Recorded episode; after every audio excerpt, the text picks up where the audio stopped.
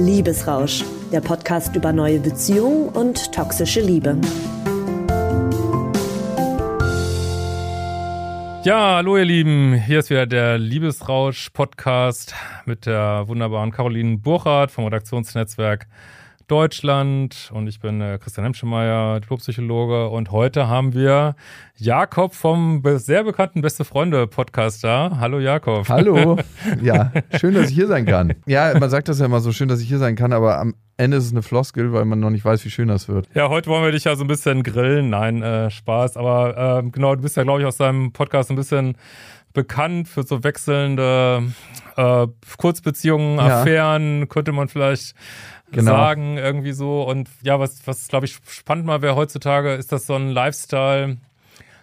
Ist, würdest du sagen, das macht dir so Spaß? Ist das so ein Groß, äh, Großstadt-Lifestyle oder genau wie? Ja, wenn ich mich umgucke, ist das ein Lifestyle, der sich auf jeden Fall zu etablieren scheint in ganz, ganz vielen ähm, ja, Großstädten vor allem. Und ich glaube, es ist bei mir vor allem so das Beste von einer in Anführungsstrichen Beziehung mitnehmen. Das heißt, ein ganz kleines Gefühl der Geborgenheit, eine Leichtigkeit, äh, guter Sex, äh, man macht immer das Schöne miteinander. Also man geht aus, man geht irgendwo hin, erlebt was, man teilt die schönen Momente miteinander, aber man muss nicht diese ganze Schwere, die ich manchmal in der Vergangenheit von normalen Beziehungen erfahren habe, mitnehmen. Das heißt, Auseinandersetzung mit Problemen, Stress im Job, ich bin heute nicht gut drauf, bla bla bla. Zu einer Affäre geht man immer mit einem anderen Mindset als zu einer Beziehung, wo man sich ausschütten kann. Und das lerne ich jetzt zunehmend, auch das andere mitzutragen.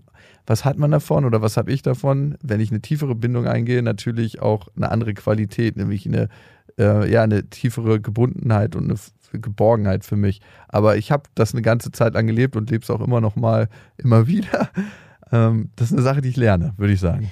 Also ist das eher so eine, darf ich schon mal reinfragen? Mhm, ähm, ist das eher so die, äh, die, die Unverbindlichkeit, die dann für dich den Reiz ausmacht? Also das ist ja so das, was man dem, dem, der Zeitgeist ja offenbar aktuell auch ein bisschen ist, so diese große Unverbindlichkeit in Beziehungen. Ja, Unverbindlichkeit, genau, dass man so nicht verantwortlich ist für die Gefühle und für das, was der andere mitbringt und erlebt, aber das kann ich mir immer auf die eigene Fahne schreiben, wenn ich mich dafür verantwortlich fühle, wie sich die Frau, die mit mir irgendwie eine Beziehung eingeht, verantwortlich fühle, dann liegt ja der Fehler bei mir. Und trotzdem suche ich eine Unverbindlichkeit, damit ich dieses Gefühl nicht fühlen muss. Mhm. Also bezeichnest du die, deine, deine ähm, Beziehung quasi als Beziehung oder eher als Affären? Das habe ich jetzt noch nicht so richtig. ja, das ist so ein bisschen in Wo der, ist der Unterschied für dich? Definitionsraum wabernd. Nein, ja. ich sage immer ganz klar, wenn ich eine Affäre führe, dass ich auch eine Affäre führe. Und ja. das Problem ist allerdings, bei mir glaube ich, das habe ich in der Vergangenheit festgestellt, ich sende Signale einer Beziehung, ah, ja. das heißt zusammen in mhm. Urlaub fahren, ähm, auch mal, also alles, was man in einer Beziehung hat, auch körperlich kuscheln viel, weil ich das einfach habe in mir, dass ich so ein Nähebedürfnis habe und das auch gerne auslebe. Ähm, ähm, super nett miteinander sein, Erlebnisse aber auch teilen. Und das sind ja alles Sachen, die man eigentlich in einer Beziehung macht, mhm. in der klassischen. Sag aber trotzdem verbal, ich führe mit dir eine Affäre. Das heißt, ist, die sind sehr missverständlich und am Ende nimmt man ja eigentlich immer mehr die Handlung wahr und äh, nimmt das auch für bare Münze als diese eine Aussage, hey, wir führen aber eine Affäre. Aber du sendest mir ganz andere Signale. Ja. Und das und ist das Schwierige. So, ja, machst du das, sorry Christian, ich hoffe, ich äh, ja, ja, dich jetzt hier ja. nicht völlig aus, aber machst du das so, weil du das wirklich so willst oder weil du es nicht anders kannst? Ich glaube, es ist eine Mischung aus. Ne? In, dem, in dem Moment, wo du das am Anfang machst, ist es eher ein Muster, in dem du drin verhaftet bist und das gar nicht für dich selber erkennst. Aber je mehr man darüber spricht, desto mehr findet der Prozess der Bewusstwerdung statt. Und irgendwann kann ich nicht mehr sagen, ja, mir ist das alles nicht klar und ich gerate da so rein, sondern jetzt ist die Zeit, wo ich dafür Verantwortung übernehmen muss. Und ich habe auch in der Vergangenheit eine Spur der Verwüstung hinterlassen. Ich habe oft ähm, mit einer guten Psychologin darüber gesprochen, Steffi Stahl, ähm, Stefanie Stahl. Ähm, hm. Genau. Und sie hat das auch zu mir gesagt, weil sie es auch mal sehr deutlich erlebt hat, dass ich einfach mit meinem Verhalten eine Spur der Verwüstung hinterlassen habe. Und jetzt gilt es halt, sich zu ändern und aufzuräumen. Ob ich das immer so kann, ist eine andere Frage. Ich kann halt nicht Affären führen, das fällt mir tatsächlich schwer, ohne zu kuscheln. Ich bin nicht ein Mann, der irgendwie kommt, äh, Sex hat und dann wegfährt. Das ist so, mhm. manche können das richtig gut durchziehen, ich kann das irgendwie nicht. Ich brauche dann irgendwie mehr. Ich, ja. ähm, weil du Steffi Stahl erwähnst, also ist das schon so, so diese Bindungsangst, ne? Das ist ja, die ist ja die große Expertin hier in Deutschland und vielleicht auch über die Grenzen hinaus für, für Bindungsängste. Geht das so dann in diese Jein-Richtung? Ja, also ja, ne? Klar, das triggert ein paar Punkte in mir. Ne? Welche Beziehungserfahrungen habe ich als Kind gemacht mit meiner Mutter, mit meinem Vater? Äh, wie sicher waren die? Und fühle ich mich, und das ist, glaube ich, ein Ding, was ganz, ganz viele Männer in sich tragen, für die Gefühle der Frau verantwortlich. Also mhm. ähm, ich glaube, ganz, ganz viele Männer, und daher kann ich mich auch in Teilen zu zählen, äh, sehen sich so als äh, wollen eine Frau retten oder sehen sich verantwortlich dafür. Und damit geht man in eine andere Schwere rein. Und ähm, damit wird für mich auch, wenn ich mich verantwortlich für die Gefühle von meiner Partnerin fühle, ähm, eine Schwere in der Beziehung mit ein. Hm. Und die kann ich irgendwann dann manchmal nicht mehr tragen und dann gehe ich wieder raus und sage, nö, ähm, in der Gleichgültigkeit ist alles leichter. Ja. Und äh, würdest du jetzt, wenn du sagst, du machst das so ein bisschen anders, äh, wenn du jetzt eine Frau kennengelernt hast, sagst du dann relativ früh, dass du eigentlich eher so auf Affäre gehst oder lässt du das so ein bisschen im Dunkeln oder wie machst du das so? Ähm, also im Grunde mache ich das schon relativ schnell klar. Ähm, die Frage ist, sollte man es eigentlich vorm ersten Sex klar machen? Und meine moralische Antwort darauf wäre ja. Was mir total hilft, moralischer vorzugehen und eine bessere moralische Instanz in mir zu finden, ist, mich immer zu fragen, wie würde ich denn wollen, dass mit meiner Tochter umgegangen wird. Ah, ja. mhm. Ich habe mhm. eine dreijährige Tochter. Ich meine, die ist noch nicht im Dating-Game verhaftet, Glück. äh, Kommt aber, aber schnell. 13, ich gebe ihr mal so 13, 14 Jahre noch, dann wird das auch wahrscheinlich sein. Und meine Sorge ist ganz, ganz lange gewesen, äh, dass sie sich so einen Typ Mann wie mich sucht. Also so ein mhm. alter Ego in der jungen Version. Und das ist ja auch gar nicht so unwahrscheinlich, wenn ich ihr das an Beziehungen vorlebe. Ich meine, ich bin mit ihr natürlich in einer sicheren, stabilen Beziehung, würde ich schon sagen, und äh, gebe mein Bestes als Papa. Aber trotzdem lebe ich ihr wahrscheinlich unterbewusst ein paar Sachen vor. Es ist ja nicht das, was man erzählt, sondern das, was man lebt, was sich Kinder abgucken. Und da, das ist mir schon wichtig. Und das hilft mir, moralische Entscheidungen anders zu treffen. Wenn nicht für mich, nicht für die Partnerin, aber irgendwo auch für meine Tochter. Aber am Ende ist auch für mich. Modell lernen, ne? Also die gucken sich das schon ab, das glaube ich, das Beziehungsverhalten der Eltern, also von Mutter und Vater. Und wenn da so eine die große Unbeständigkeit herrscht, sage ich jetzt mal, dann ja, wird das erstmal so äh, dann auch äh, irgendwie für normales Beziehungsverhalten unterbewusst wahrgenommen. Total. Ich. Also was wir aber mhm. auch für Regelungen haben bei uns, ne, ist, also ich nehme jetzt nicht irgendwie jede Affäre mit nach Hause und sage, hallo, das ist übrigens mhm. äh, deine das neue Ziehmama, Lilla. Nennen Sie ruhig Mama. Nein, ja, wir haben so eine Regelung, wenn wir acht Monate in Beziehung mit einer Person sind, stellen wir unsere Tochter vor. Das ist ziemlich okay. lang, aber das gibt so eine gewisse Sicherheit. Ja. ja. Und ich wollte dir noch kurz mal so eine Rückmeldung äh, geben als Frau zu dem, was du vorhin gesagt hast, mit diesem irgendwie Verantwortung äh, für die Gefühle der Frau übernehmen in, in Beziehung oder in Affären oder wie auch immer. Ja. Da hat sich bei mir, habe ich echt ganz krass gemerkt, ich wollte dir die Rückmeldung eigentlich schneller geben, irgendwie so eine richtige fiese Beklemmung eingestellt. Bei dem Gedanken daran alleine, dass das passiert. Also ich habe da so gedacht, das ist ja fast so ein bisschen... Äh, irgendwie so, man wird so ein bisschen entmündigt irgendwie Voll. als Frau, als ob man nicht selber Verantwortung für sich tragen. Also fast schon so ein bisschen übergriffig, dachte ich. Total. Das ist jetzt irgendwie eine harte Rückmeldung, aber das war so ein unmittelbares Gefühl, was sich richtig krass bei mir eingestellt hat dazu. Ja, ist wichtig und richtig, das mal zu hören. Also ähm, ich glaube, ich bin da manchmal dann auch in meinem eigenen Film drin und mhm. denke so, ja, okay, ähm, es geht ihr am Ende doch mit mir ganz gut und besser vielleicht und ich erkenne viele Dinge für sie und kann ihr helfen, ein besseres Leben zu führen, aber dass das krasser Bullshit ist. Ich habe den Film mit meiner Mutter durch, ne? Ich habe immer jahrelang sie unterstützt finanziell und dachte, ich bin für sie verantwortlich. Ähm, bin mit ihr in Urlaub gefahren, weil sie in bestimmte Urlaubsregionen wollte und sich das selber nie leisten konnte. Bla bla bla. Und irgendwann habe ich gesagt, du Mama, du bist erwachsen, ich glaube, du kommst alleine klar. Und seitdem ich das gemacht habe, hat sich unsere Beziehung einfach verbessert. Weil man begegnet sich ja nicht auf Augenhöhe. Und das ist immer das Problem, dass ich mir, mich dann auch nicht mit einer Beziehungspartnerin auf Augenhöhe begebe. Und diese Augenhöhe braucht es, um eine wertige und gute Beziehung zu führen. Aber ist es nicht auch vielleicht ein bisschen eine Erfahrung, dass Frauen dir das vielleicht vorgeworfen haben? Du hättest es nicht früh genug gesagt, irgendwie so, könnte ich mir auch vorstellen. Ja, also, klar, ja. ganz ehrlich, kam schon oft vor. Und ja. die Spur der Verwüstung hinterlässt du ja auch nur, wenn du tatsächlich nicht eindeutig bist in dem und der Frau nicht die Chance gibst, das zu erkennen, dass das eben keine ähm, Beziehung ist. allein schon mit einer Frau zum Beispiel in Urlaub zu fahren und einen total schönen Urlaub zu haben. Was denkt die nach sieben Tagen? Was denkt die nach 14 Tagen? Ob es jetzt ein Mann oder eine Frau ist, ist eigentlich scheißegal, aber ich habe auf jeden Fall die falschen Signale gesetzt, keine Frage. Und ähm, manchmal kommt das Gefühl, was ich da gemacht habe, nicht so richtig bei mir an, aber wenn ich das Gefühl zulassen würde, würde auch da eine Traurigkeit in mir aufkommen. Mache ich aber nicht. Aber an welcher Stelle darf ich nochmal fragen, kippt denn das dann so? Also, weil du sagst ja am Anfang, das hat schon irgendwie auch was sehr Wohliges und du magst auch so diese, diese körperliche Nähe und so. Und also dann scheint ja irgendwie aber der Moment so zu kommen, wo dann irgendwie klar ist, ah, das ist dann irgendwie nur eine Affäre und nichts für eine Beziehung. Oder ist das von Anfang an so richtig? Habe ich das, die Dynamik noch nicht noch nicht geschnallt. Ich hatte das tatsächlich erst einmal, dass sich aus einer Affäre eine Beziehung entwickelt hat. Aber sonst ist es bei mir ziemlich klar. Ich eine Frau, wir lernen uns kennen und innerhalb der ersten, ich würde sagen, ein, zwei Stunden und manchmal schon ein, zwei Tage, manchmal braucht es auch eine Woche, kann ich sagen, ich möchte eigentlich mit dir keine Affäre, äh, Affäre führen, sondern eine Beziehung oder ich möchte mit dir nur eine Affäre führen. Da kriege ich relativ schnell von meinem System Signale.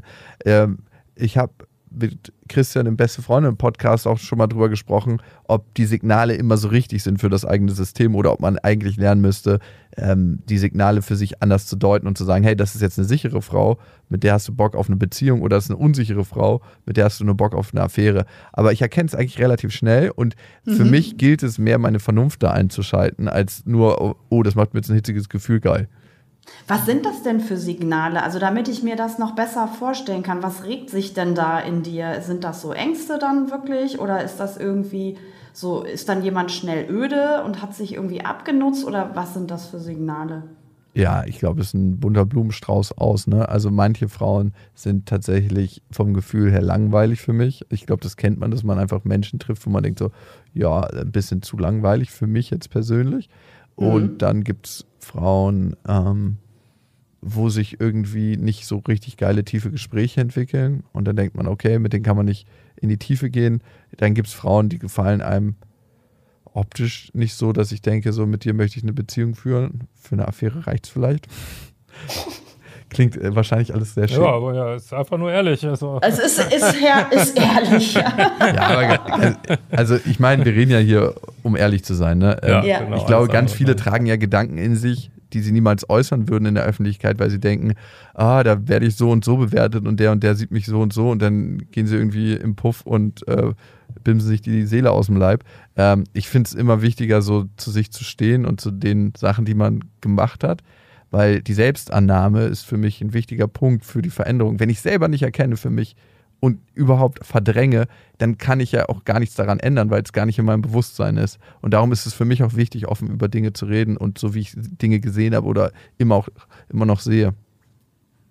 Jetzt ist äh, ein, ein, was mich ja wirklich brennend interessieren würde, so, äh, weil man denkt immer so Bindungsangst, äh, impliziert ja auch, da, da ist irgendwie ein Leidensdruck oder so. Hast du einen Leidensdruck mit diesem Lifestyle? Ja, das ist immer die Frage, ne? Die habe ich mir auch gestellt, weil Leidensdruck ist ja dann auch der Motor für eine Veränderung. Genau. Und ich hatte ganz lange gar keinen Leidensdruck. Ich bin in der Stadt in Berlin und das kann man sich so ein bisschen vorstellen wie andere Großstädte. Es ist wie ein Süßigkeitenladen und ich bin auf Diät.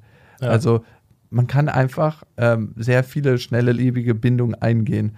Und in meinem Job lerne ich ja auch relativ viele Menschen kennen. Ne? Also äh, wenn man in Medien arbeitet, macht man uns nichts vor. Und die Medien als solches ziehen auch teilweise Menschen an, die einen ähnlichen Lifestyle leben. Ja.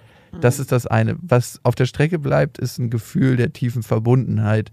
Und das ist so ein Sehnsuchtsort in mir. Und den lasse ich eigentlich nicht so oft aufkommen. Aber manchmal kommt der tatsächlich in mir auf und dann äh, weiß ich wieder, wo ich eigentlich hin möchte. Also ich persönlich jetzt, ich habe eine Tochter, die drei Jahre ist. Ich habe eine bisschen verkrachte Beziehung zu meiner Ex-Freundin, aber wir haben trotzdem irgendwo eine ganz gute Basis. Und ich wünsche mir eigentlich für mich nochmal eine, eine Familie mit Kindern, ähm, mit dem Leben, was ich ganz lange geführt habe und zum Teil auch noch führe, ist es fast nicht möglich. Und mit den Beziehungspartnerinnen, die ich mir bisher ausgesucht habe, würde ich sagen, ist es auch schwieriger möglich. Das heißt, mich jetzt umzuprogrammieren und zu gucken, wie finde ich das und wie komme ich dahin, wo ich eigentlich hin möchte in zwei, drei, vier Jahren. Und für ist mich. Das, ja. ja. Entschuldige, aber ist das ähm, diese tiefe Verbundenheit, das ist ja, das habe ich jetzt ganz deutlich rausgehört, ist was, was du dir trotzdem wünschst, aber ist das irgendwie vielleicht auch dann gleichzeitig was, was dir Angst macht? Hm, immer weniger. Also es hat mir eine ganze Zeit lang Angst gemacht, weil ich tief in mir das Gefühl getragen habe, eigentlich es nicht wert zu sein, geliebt zu werden. Und mhm, dann okay. Fragt man sich ja immer, was muss ich tun dafür, damit jemand mit mir in Beziehung geht? Und ich bin immer in dieser Aktivität. Ne? Aber mhm. ich glaube, das Gefühl, ähm, es wert zu sein, geliebt zu werden, das ist in mir mehr und mehr angekommen und deshalb ähm, gehe ich jetzt auch mehr und mehr davon aus, dass wenn jemand eine Zuneigung zu mir hat, dass das einfach so ist, weil es so ist und nicht, weil ich dafür was tue. Ich sage meiner Tochter auch ganz oft, dass ich sie lieb habe oder dass ich sie liebe, kommt immer auf die Situation drauf an. Ähm, manchmal hat sie schon gefragt, warum? Und dann sage ich einfach nur, weil du da bist. Und ich glaube, das ist ein Gefühl, wenn wir das in uns tragen und in uns kultivieren, und da bin ich dabei, dann können wir auch anders Beziehungen führen. Das hört sich jetzt ein bisschen esoterisch an, aber. Nee, aber ich kann das irgendwie. Und also du tust dich quasi dann schwer, auch Zuneigung, die dir äh, gezeigt wird, also von Frauen, die dich interessieren, sage ich jetzt mal, auch tiefer interessieren, so anzunehmen, oder? Nicht bewusst so wirklich, aber wenn eine Frau zu sehr committed ist und ich nicht so richtig um ihre Liebe kämpfen muss, dann wird es für mich ja. langweilig. Ich würde es immer eher so beschreiben. Und das ist ja ein typisches Muster eines bindungsängstlichen Menschen, der eigentlich glaubt, ich bin es nicht wert, geliebt zu werden, wenn ich nichts dafür tue. Und ja. aus diesem Muster muss man erstmal rauskommen, weil meine Gefühle sagen mir eindeutig, nee, du findest die Frau eigentlich uninteressant. Ich, ich hatte eine längere Affäre mit einer Frau, wo ich genau gewusst hätte, die ist eigentlich so ein Partner in Crime. So, ich, ich suche ja eine Frau, die wo man durch dick und dünn zusammengeht, so die Klassiker, ne? Wo man eine Verlässlichkeit hat, eine Beständigkeit. Ähm, äh, ja, und manchmal ist es auch so ein ganz einfaches Mitdenken im Alltag. Ne? Kennt ihr das, dass man so ein bisschen den Rücken auch frei gehalten kriegt und dem anderen den Rücken mhm. frei hält, sodass man so weiß, der andere will einen Gewinnen sehen auf einer bestimmten Ebene. Ähm, mhm. Und das hat sie auch ganz klar ausformuliert und ich habe ihr das geglaubt. Und im gleichen Moment hat mir das unheimliche Angst gemacht. Mhm. Aber Christian, da muss ich dich jetzt mal was mhm. fragen. ähm, und zwar, du, wir haben ja oft über dieses mhm. Thema irgendwie, ne, Bindungsangst und so weiter auch schon gesprochen oder du hast viel für uns drüber geschrieben auch. Und da habe ich irgendwie so dunkel in Erinnerung, dass eigentlich so ähm, Beziehungen mit so sehr bindungsängstlichen Menschen eigentlich nur eine Chance auf Erfolg haben, wenn zumindest einer der beiden Partner irgendwie so ähm, ein relativ normales Bindungsverhalten hat. Also eigentlich so wie du die, äh, die Frau jetzt gerade beschrieben hast, die irgendwie ziemlich klar macht, ne, ich will das und ich also so irgendwie sich committen kann und mhm. so.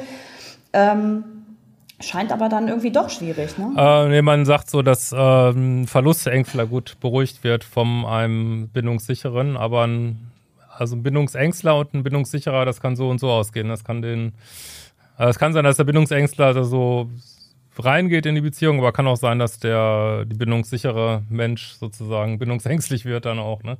Äh, der, ja genau, der bindungssichere bindungsängstlich wird, ja, das ist nicht so automatisch so. Und äh, wir haben natürlich auch, ich höre das ja jetzt ja auch so raus, es wird ja auch gar kein, die Beziehung fängt ja auch gar nicht an, ne? Das ist natürlich auch schwer, ähm, ist halt, ist halt nicht so dieses, was man Wobei wir häufig schreiben, ist ja, dass es so längere Beziehungen gibt und da ist einer bindungsängstlich und es kommt so, eine, so ein Muster jetzt über einen längeren Zeitraum von äh, einer läuft immer weg, einer läuft hinterher. Mhm. Aber ich habe es jetzt so verstanden, da kommst du eigentlich gar nicht so richtig hin, irgendwie so. Nee, ne? ist immer nur einer läuft weg und einer läuft hinterher gleich am Anfang. Ja. Oh, wie anstrengend das klingt. Ja. wie, wie uncool. so, so, so stressig. Ich krieg da, tritt mir der Schweiß auf die Stirn. Nee, aber, ähm, aber hat das immer was. Ähm, mit der Beziehung, also das, das klang ja vorhin auch schon so an, ne? das mit der Beziehung zur Mutter zu tun. Ich höre das jetzt zum zweiten Mal. Ich hatte ja tatsächlich, ähm, das erinnere ich mich die ganze Zeit gerade schon dran, Steffi Stahl und Michael Nast im Doppelinterview. Und irgendwie erinnern mich deine Erzählung gerade extrem an das, was Michael Nast auch erzählt hat. Ja. Und äh, auch da gab es dieses Mutter, deswegen komme ich da jetzt drauf, dieses Mutterthema. Der hat das ganz ähnlich beschrieben. Und irgendwie frage ich mich jetzt gerade, ob das oft eine eine Dynamik ist, dass da vielleicht irgendwie was sich Rollen verkehrt haben in der Kindheit oder ne, dass man irgendwie viel Verantwortung als Kind früh übernehmen musste oder in diesem Fall jetzt als dann vielleicht kleiner Junge für die Mutter. Also ist, ist das oft ursächlich, Christian? Also ich glaube, eine, wir müssen, glaube ich, mal einen Schritt zurückgehen noch. Man muss sich ja schon fragen, äh, das ist ja auch so ein gesellschaftliches Narrativ, dass immer alle Beziehungen haben sollen, wollen, sag mhm. ich mal so. Ne? Äh, wer sagt denn jetzt, dass so ein Lifestyle mit ähm, Affären, also muss vielleicht die, die Zuschauer und die Zuschauerinnen sich mal überlegen, oder Zuhörerinnen, aber wer sagt, dass das nicht genau so ein akzeptabler Lebensentwurf ist? Also wenn das sozusagen ethisch sauber kommuniziert wird und ähm, also das ist ja, was man immer so denkt, äh, ah, da will jemand keine Beziehung, äh, Mami war böse, also muss das so sein, frage ich mich tatsächlich, ne? Oder ist es nicht auch ein ähm, also jetzt in dieser Zeit, wo, wo immer mehr Wokeness ist und sich ähm, Grenzen immer mehr sprengen, ähm, ist das, können wir das nicht auch, können wir uns nicht auch selbst ermächtigen und sagen, das ist genau der Style, wie ich leben möchte, so, ne? Das finde ich, äh, muss Voll. das immer an Mami liegen, gewissermaßen, ne? Das ist, äh, ja. ja. Also, und du hast total recht, Christian, und dann sagt man natürlich auch in der Psychologie, gerade die ersten drei, vier Lebensjahre sind sehr, sehr prägend für die späteren Bindungen, die wir führen. Das heißt, die Beziehung, die wir zu unserer Mama, zu unserem Papa hatten äh, oder zu anderen Bezugspersonen, auch äh, Geschwister sind nicht unwichtig, ne? wie wir von deiner Freundin Christian gelernt haben. ähm, und es ist natürlich immer leicht zu sagen, hey, das hat alles was mit meiner Bindung zu meiner Mutter zu tun, aber da mal hinzugucken und Bindungen zu erkennen und zu gucken, wie wir in unserem Wiederholungszwang, den es ja nun mal gibt in der Psychologie, äh, unsere Vergangenheit reinszenieren, ist wahnsinnig hilfreich und förderlich, um das Muster aufzulösen. Christian, du wolltest vorhin fragen, ob ich irgendwann mal ähm, traumatisierende Bindungserfahrungen gemacht habe, glaube ich, oder ob ich irgendwann mal von einer Frau verlassen wurde. Ich ja. hatte es so im Ansatz gehört. Ich glaube, es immer so andersrum war, ne, dass ich mal genau. Frau, also du wolltest sie und sie hat dich abgeschossen. Sozusagen. Ja, gab es tatsächlich. und ich glaube, eine sehr, sehr prägende Sache für mich war, was ich erst später realisiert habe, was ich da damals so abgetan habe, war, ähm, also ein paar entscheidende Erlebnisse in meinem Leben die Beziehung zu meiner Mutter, die ein bisschen unsicher emotional war, die Beziehung zu meinem Vater, die, der auch emotional nicht so richtig zugänglich war für mich. Ähm, dann hat meine Mutter gesagt mit 14, hey, zieh doch zu deinem Vater. Hintergrund war, ich wurde ein bisschen anstrengend als Kind oder Jugendlicher. Und die nächste Erfahrung, die ich gemacht habe, war mit 16, als ich mein erstes Mal mit einer Frau hatte und mein bester Kumpel, das war meine Freundin zu der Zeit, die nach Hause gebracht hat und ein bisschen zu gut gebettet hat. Das heißt, äh, ich habe drei, vier Tage später erfahren über einen anderen Kumpel, dass er mit ihr geschlafen hatte. Mhm. Dafür, da waren in dem Moment für mich beide gestorben, aber trotzdem hinterlässt es natürlich Spuren, wie schnell sowas gehen kann und so tief. Ich fand es von ihr noch nicht mal so schrecklich, also weil ich sie nicht so tief kannte wie ihn, aber von ihm fand ich so, ähm, ja, das hat einfach eine tiefe Bindungsverletzung stattgefunden. Und das verstärkt, kann natürlich ein bestimmtes Verhalten oder Muster verstärken, was eh schon präsent ist. Und um dieser tiefen Verletzung nicht wieder zu begegnen oder dem Potenzial, habe ich dann, glaube ich, eine Richtung eingeschlagen, die ich heute schwer auflösen kann. Hm. Ah, okay. Hm. Aber nichtsdestotrotz klingt das ja schon alles, äh, so für mich zumindest, Christian, vielleicht hast du einen anderen Eindruck, super reflektiert auch, oder? Also du bist ja dir der Muster total ja. äh, bewusst, die du, den du da folgst, sozusagen. Äh, ist ja auch immer ordentlich in der Mangel hier, der Jakob, genau. ja, der, äh, sorry auch, dass ich glaube, das klingt für mich so uncool, habe ich so im Nachhinein gedacht, das war ein bisschen hart, aber nee, nee also, das, das war überhaupt nicht so gemeint, vielleicht wie es rüberkam. Es klingt nur so, so unglaublich anstrengend. Irgendwie. Nee, also ich glaube, das ist auch ein Charakterzug von Beste Freundinnen. Wir kriegen ja wahnsinnig viele Hörermails äh, und von Hörerinnen, äh, dass die sagen, hey, ihr habt vielleicht nicht immer den besten Rat, aber einen sehr ehrlichen. Und ich, mhm. mir ist es immer ganz, ganz wichtig, ehrlich mit mir selber und ehrlich mit anderen Menschen umzugehen. Ähm, und ja, du hast recht, wahrscheinlich kann ich schon viele Prozesse in mir erkennen. Trotzdem heißt es nicht, dass ich immer aus diesen Prozessen aussteigen kann. Meine Psychologin, die, mit der ich immer im Gespräch bin, meint, Jakob, du bist so schnell, dass du äh, abbiegst, abbiegst, abbiegst und an irgendeiner Stelle auf mich wartest. Warum mache ich das? Warum erkenne ich meine eigenen Muster so gut und so schnell? Ganz oft auch auch, weil ich meine eigenen Gefühle nicht fühlen will. In dem Moment, wo ich es einordnen kann, und das ist ein ganz ah, klassisches okay. Männerding, mhm. brauche ich eigentlich nicht fühlen, sondern ich habe es verstanden. Und was ich verstanden habe, brauche ich nicht fühlen. Und das ist eigentlich auch eine Gefahr. Reflexion mhm. kann auch eine Gefahr sein und Reflexionsfähigkeit. Heißt nicht, dass es scheiße ist, ne? Ist auch ganz gut. Ja, ich verstehe, was du meinst. Ja. Macht dann Veränderungen mhm. vielleicht auch wieder ne, im Verhalten schwierig, wenn man dann irgendwie, weil ich glaube so, ich weiß nicht, wie wichtig das Fühlen ist, um sein Verhalten auch zu ändern, Christian. Das ist schon sehr wichtig. Ich glaube schon, mhm. ähm, dass du, das ist ja mein Bereich mit toxischen Beziehungen auch immer, dass man Sachen ver verstanden hat und macht aber trotzdem den gleichen alten Scheiß weiter, weil die eben so eingeschliffen sind, sag ich mal so im, im äh, tieferen Schichten des Gehirns, weil so Reflexion ist ja so diese neueste Schicht in unserem Gehirn, ne? Äh, aber darunter liegen halt die diese, ja, also dieses, diese tieferen, also evolutionär auch tieferen Gehirnschichten, die dann häufig betroffen sind und die führen manchmal auch so ihr Eigenleben, ne? Der Total. Sagt, die sagen dann so, ist mir doch scheißegal, was da oben jemand verstanden hat. Wir ziehen jetzt hier ja. unser Ding weiter durch. Wir, wir, so, ne? Essen schmeckt trotzdem nicht. Ja, total wichtiger ja. Punkt, finde ich auch, sehe ich genauso wie du, Christian. In der Therapie muss man immer an beiden Punkten ansetzen und wenn man sich selber verändern will, das ist ja Mini-Therapie mit sich selber. Also einmal das Kognitive, das Verstehen und das Ertappen des eigenen Verhaltens, Ertappen und Umschalten, sagt Steffi Stahl immer, und natürlich auch das Gefühl dazu entwickeln, was sich manchmal erst aus der Erfahrung entwickelt, also dass das limbische System angesprochen wird und das Gefühl kongruent zu dem Verhalten wird. Und erst dann kann ich mein Unterbewusstsein überlisten und dauerhaft ein neues Verhalten an den Tag legen. Habe ich noch nicht ganz geschafft, aber ich habe es wenigstens schon mal verstanden und kann mich im Verständnis zurücklehnen und sagen, ach ja, so schlimm ist es doch gar nicht. es besteht Hoffnung.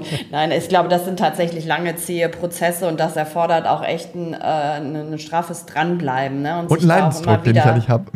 Wie bitte? Und einen Leidensdruck, den ich ja nicht habe. Ja, ja den Problem, Leidensdruck ey. eigentlich schon auch. Aber ich habe noch mal eine, also eine, so eine Mami-Frage. Ich habe ja, ja, auch Mama. zwei Kids. ähm, und zwar, weil du ja deine kleine Tochter erwähntest, die du gleich auch abholen musst. Die ist drei. Wie ist denn die Beziehung zu der? Kannst du die ganz stabil halten? Ich hoffe, das ist was, worauf ich sehr viel Wert lege, aber auch da glaube ich manchmal ein anderer Papa und ein Papa sein zu müssen, ähm, der viel mehr macht, der immer da ist, der immer Aufmerksamkeit zeigt, der immer reagiert, wenn sie was sagt, der immer sagt, wenn sie sagt, wollen wir mit diesen kleinen, lästigen, nervigen Figürchen spielen? Na klar, spielen wir mit den nervigen kleinen. Also der sich manchmal ein bisschen verliert in der Erziehungsaufgabe eines Vaters, weil ich so viel richtig machen will. Ähm, würde ich gern meine eigene Tochter sein. Ich weiß, dass sie lieber bei Mama ist. Ähm, ich kann auch andere Gründe haben. Ähm, aber ich, also ich, ich gebe mir Mühe, beschreibt es ziemlich gut. Ja, also ist das Gefühl da irgendwie schon halbwegs, also ich meine, dass man seine Kinder manchmal total nervig findet, das kennt jeder, aber ist das sogar das Grundgefühl da schon stabil? Und, ja, 100 Prozent. Also, wenn wir jetzt nochmal die Bindungsangstbrille aufsetzen, ist natürlich auch häufig so eine Erfahrung, dass Menschen häufig in Liebesbeziehungen bindungsängstlich sind, aber nicht zu ihren mhm. Kindern. Ne? Das, ich, ja. das ist wirklich extrem selten, glaube ich. Wirklich. Und auch nicht zu meiner Familie und auch, ich habe ja auch äh, eine Freundschaft, die, also ich habe, mein bester Buddy ist äh, Max aus beste Freundin aus dem Podcast mhm. und die Freundschaft führe ich jetzt auch schon Ewigkeiten. Also die ist auch sehr stabil, ging auch schon durch einige Krisen, die man nachhören kann, aber das ja. ist wahnsinnig stabil und das gibt mir natürlich auch wieder Hoffnung, dass ich nicht ganz verloren bin. Ja, nee, das wollte ich gerne irgendwie noch mal so ein bisschen voneinander abgrenzen. Also das ist schon oft wirklich auf diese Liebesbeziehungen dann fokussiert auch, ne? Ja, ja. Einfach so, ja. Ja, ja, okay. Ja, nee, das ist halt, so da, einfach wie das. Da kommen natürlich doch dann, ich glaube schon, diese Sachen, äh, das, also wir sind einfach in, in einer in, in Liebes- und in sexuellen Beziehungen sind wir einfach am nächsten dran, so an, an diesen Urbindungsthemen, die wir haben. Ne? Kann ich so reden, wie ich will? Muss ich eine bestimmte Rolle erfüllen? Äh, muss ich äh, die Frau, Schrägstrich Mami, retten irgendwie. Also da ist man einfach am nächsten dran und in Freundschaften ist es schon ein bisschen weniger, aber jetzt, also da wird es immer leichter, ne? Aber so in Liebe, sexuellen Beziehungen ist einfach immer so die Königsklasse, sag ich ja. mal so, ne? Wenn es um Bindungsthemen geht. Ja. ja, und meine Tochter ist mir eigentlich sicher, ne? Und dass mhm. ähm, die Liebe zu ihr oder die Liebe, die sie zu mir verspürt, glaube ich, auch ist relativ sicher. Also klar gibt es da auch manchmal Zweifel, aber in einer Liebesbeziehung habe ich diese Erfahrung ja bisher noch nicht so zugelassen. Das vielleicht mhm. das. Und wisst ihr, was ich jetzt mache? Ja. Meine Tochter abholen. Alles klar. Ja, genau. War schön mit euch zu sprechen. Jetzt hättet ihr noch mal einen ich Raum. Weiß nicht, ist, ist, es möglich, dass Christian und ich noch hier kurz Klar. dranbleiben? Ja. Also okay. da, dafür war es auch gedacht, dass ihr noch mal einen Raum habt, um äh, mich ein bisschen auseinanderzunehmen ohne mich. Das ist doch immer ganz schön. Klar. Danke, dass ich da sein durfte. Bis dann. ciao. Ja, ciao. Vielen Dank. Ja, spannend, spannend. Ne? Also du merkst ja, ich also versuche das auch immer wieder so für mich, diese Dynamik irgendwie. Also das ist wirklich, finde ich, was, ähm, wo ich das, wo ich immer, also es ist ein Thema, da merke ich einfach immer wieder, auch wenn ich so deine Kolumnen lese und so, wo ja. ich mich richtig schwer reindenken kann. Deswegen frage ich wahrscheinlich für manche auch so doof nach, weil ich das irgendwie gerne verstehen will. Das sind ja unglaublich komplexe ja. äh, Prozesse, die ja. da im Kopf ablaufen ja. ne? und im, im, Hirn auch. Also, ja, denk schon. Ja, ja, auf jeden Fall. Mhm. was glaubst du, wie viele Menschen äh, in, das so, so kennen? Also gibt es da äh, Werte, also Zahlen, wie viele da wirklich so äh, unterwegs sind? Also man soll, Wissenschaft sagt so, dass es so ungefähr 20 Prozent Bindungsängstler gibt, so, ne? 25 Prozent äh, Verlustängstler und angeblich, kann mir das mal gar nicht vorstellen, so bummelig 50 Prozent mit einem sicheren Bindungsmuster, aber kann man irgendwie gar nicht, kann man irgendwie gar nicht hm. glauben, ne, wenn man immer so die Realität und, sieht. Äh, ne? Und war das so ganz klassisch, was Jakob da jetzt gerade äh, erzählt äh, hat? So diese, ja, diese es, also es sind so die typischen, was wo man sagen würde, das ist so dieses typisch Bindungsängstliche, ja. Äh, es ist nur, ich tue mich mal so schwer damit, wenn jemand überhaupt keinen Leidensdruck hat. Ne? Gut, jetzt ist natürlich im in der Bindungsangst äh, hat man eben Bindungs, also es, der Begriff ist eigentlich auch schon schwierig, weil in der Verlustangst hat man Angst, in der Bindungsangst empfindest du keine Angst, sondern so Ambivalenz, ne? Also so mhm. immer dieses, äh, mache ich es jetzt weiter oder nicht? Oder bleibe ich jetzt drin, ja. gehe ich raus? Das ist so das typische Gefühl in diesem Bindungsvermeidung, ist vielleicht ein bisschen ein besseres Wort, aber das war schon, also ja, würden schon viele so einordnen als typisch, ne? Kurze Beziehungen, ja, ähm, ja genau, kein. Also ich äh, dachte ja. gerade noch so, das war auch so ein Gefühl, was sich da bei mir eingestellt ist, wollte ich ihm nun nicht auch noch um die Ohren kloppen. Ja. Aber es ist ja irgendwie auch super egoistisch so und wenig empathisch, ne? Also dem Gegenüber. Es ist immer die Frage, wann, äh, also wenn er jetzt in eine Affäre reingeht und sagt, äh, du, ich mach ganz ehrlich, ich mach nur Affären, ist es dann, ist halt die Frage, ne? Ist es dann egoistisch? Hm. wenn es alle wissen sozusagen. Ne? Also ist klar, es kommt erstmal so ja, egoistisch rüber. Ne? Aber, er hat ja auch äh, diese Signale, die er sendet, die eher so in Richtung Beziehung deuten ja. dann irgendwie. Ne? Hat er ja auch gesagt, dass er total ambivalente, ja. also dass er es auch weiß, ambivalente Signale da ja. sendet. Also da hm. scheiden sich auch immer so die Gelehrten, ne? Würde es, glaube ich, Steffi Stahl glaube ich, sagen, ja, ist äh, ganz schön egoistisch und so, ne? Aber ist es nicht auch wieder so eine Wertung, ne? Also darf nicht jemand so leben? Äh, also ich hab, ich kann da mal so beide Seiten sehen, so ein bisschen. Ne? Also, mhm. was natürlich nicht in Ordnung wäre, wäre diese Signale setzen äh, auf Beziehung und das, nie, und das nicht kommunizieren und dann, haha, ich wollte gar keine Beziehung. Das wäre natürlich egoistisch. Mhm, ja, gut, ne? okay, ja, das, ja. Aber so Empathie bleibt auch echt da ein bisschen auf der Strecke, ne? Ja. Also das Unwohlsein des Gegenübers, was man ja normalerweise irgendwie als halbwegs empathischer Mensch ziemlich schnell wahrnimmt, das, das ist, wird da ja so ein bisschen. Aber was soll er dann machen? Soll er keine Beziehung mehr führen? Ne? Das, das sind so ja, dann, wenn es nicht geht, erst an sich arbeiten. Wenn er sich das insgeheim wünscht, spricht ja nichts dagegen. Ne? Das hat er ja auch klar und deutlich formuliert wenn er sich eine tiefe Verbundenheit wünscht, muss man vielleicht erstmal die Voraussetzungen äh, dafür schaffen. ja, das so sind, glaube ich, schon so ein bisschen auch so, aber ich will das gar nicht so bewerten, so Ego-Prozesse, ne? Dieses hm. Frau, Frau, erobern und dann wird es langweilig, die nächste erobern, hat, glaube ich, schon ja. viel mit dem Ego zu tun. Ne? Ja, ja. so Jägermentalität ja, ist das irgendwie. Ich glaube, so nennt Steffi Stahl auch, ne? Der Jäger. Ja, ja habe ich irgendwie ähm, gelesen. Ja, er, hat, er hat ja gesagt, wir dürfen ihn jetzt im Nachgang auseinandernehmen. Deswegen finde ich das, also ich glaube, das schafft schon Mehrwerte, wenn wir da irgendwie auch mal so ganz äh, direkt drauf schauen und ähm, ja. Genau, also der Weg, und äh, das klang auch so ein bisschen an, der Weg aus solchen Strukturen raus, ne, das ist äh, nichts, was von heute auf morgen funktioniert, ganz im Gegenteil, oder? Also ja, ich, wie gesagt, ich meiner Ansicht nach sollte man immer aufpassen, das so zu werten so schnell, ne? Wenn, äh, weil das, das muss man sich wirklich mal fragen. Es gibt ja auch Frauen, die so einen Lifestyle haben und äh, also wie kann man so einen Lifestyle haben und trotzdem ethisch sauber agieren? Ne? Also ich finde, mhm. äh, weil ich finde schon, dass es immer auch so eine gesellschaftliche Erwartung. Jeder muss immer monogame, committete Beziehungen wollen. Alles andere ist sozusagen ja. psychisch krank, finde ich schwierig irgendwie so, ne? Also. Nee, das war das, auch jetzt ja. überhaupt nicht mein Ansinnen, das mhm. so äh, zu kommunizieren, aber weil er ja ganz klar einen Wunsch formuliert hat, Ne, dass er sich kommt das bei mir schon, immer gar nicht so äh, rüber. Ich hab, bei mir kommt immer rüber, dass er das eigentlich genießt, diesen Lifestyle. Ja, also aber er hat doch irgendwie was von tiefer Verbundenheit, nach der er sich sehnt, schon erzählt, oder? Ja, aber man sehnt sich ja immer nach dem, was man nicht hat. Ne? Menschen, die in einer Beziehung sind, ja. sehen sich vielleicht nach Action irgendwie und so. Ja, okay. ja. Aber er hat doch sogar gesagt, er möchte gerne auch noch mal eine Familie haben und so. Oder habe ich das falsch verstanden? Ach so, das habe ich jetzt gar nicht. Ähm, doch.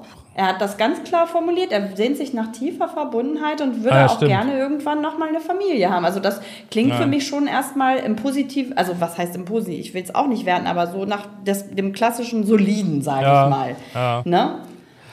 Aber ich höre halt, also das ist ja immer so bei, wenn man Menschen in Beratung hat, also nicht nur bei Bindungsthemen, wo kein Leidensdruck, da keine Veränderung, also da passiert auch okay. nichts. Ne?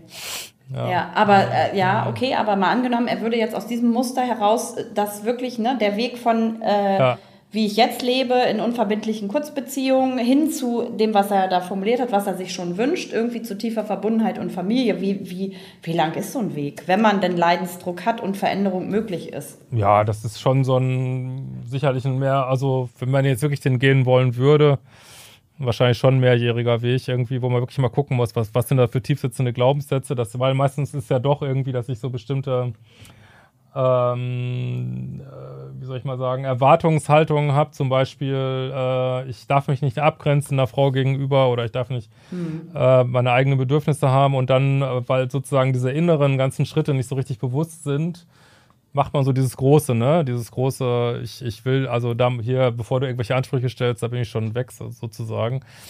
Ja. Ähm, also da, ja, und da müsste man wahrscheinlich auch mal wirklich eine längere Beziehung führen und dann mal diese in einer längeren, sicheren Beziehung diese aufkommende Bindungsängste dann wirklich angucken. Es ist, glaube ich, manchmal auch schwer, das so am so in so einer Single-Zeit sich anzugucken, wenn, wenn, wenn, man das, wenn das nicht angetriggert ist. Ne? Ähm. Ja, ja, das glaube ich. Ja, das ist echt äh, spannend, spannend.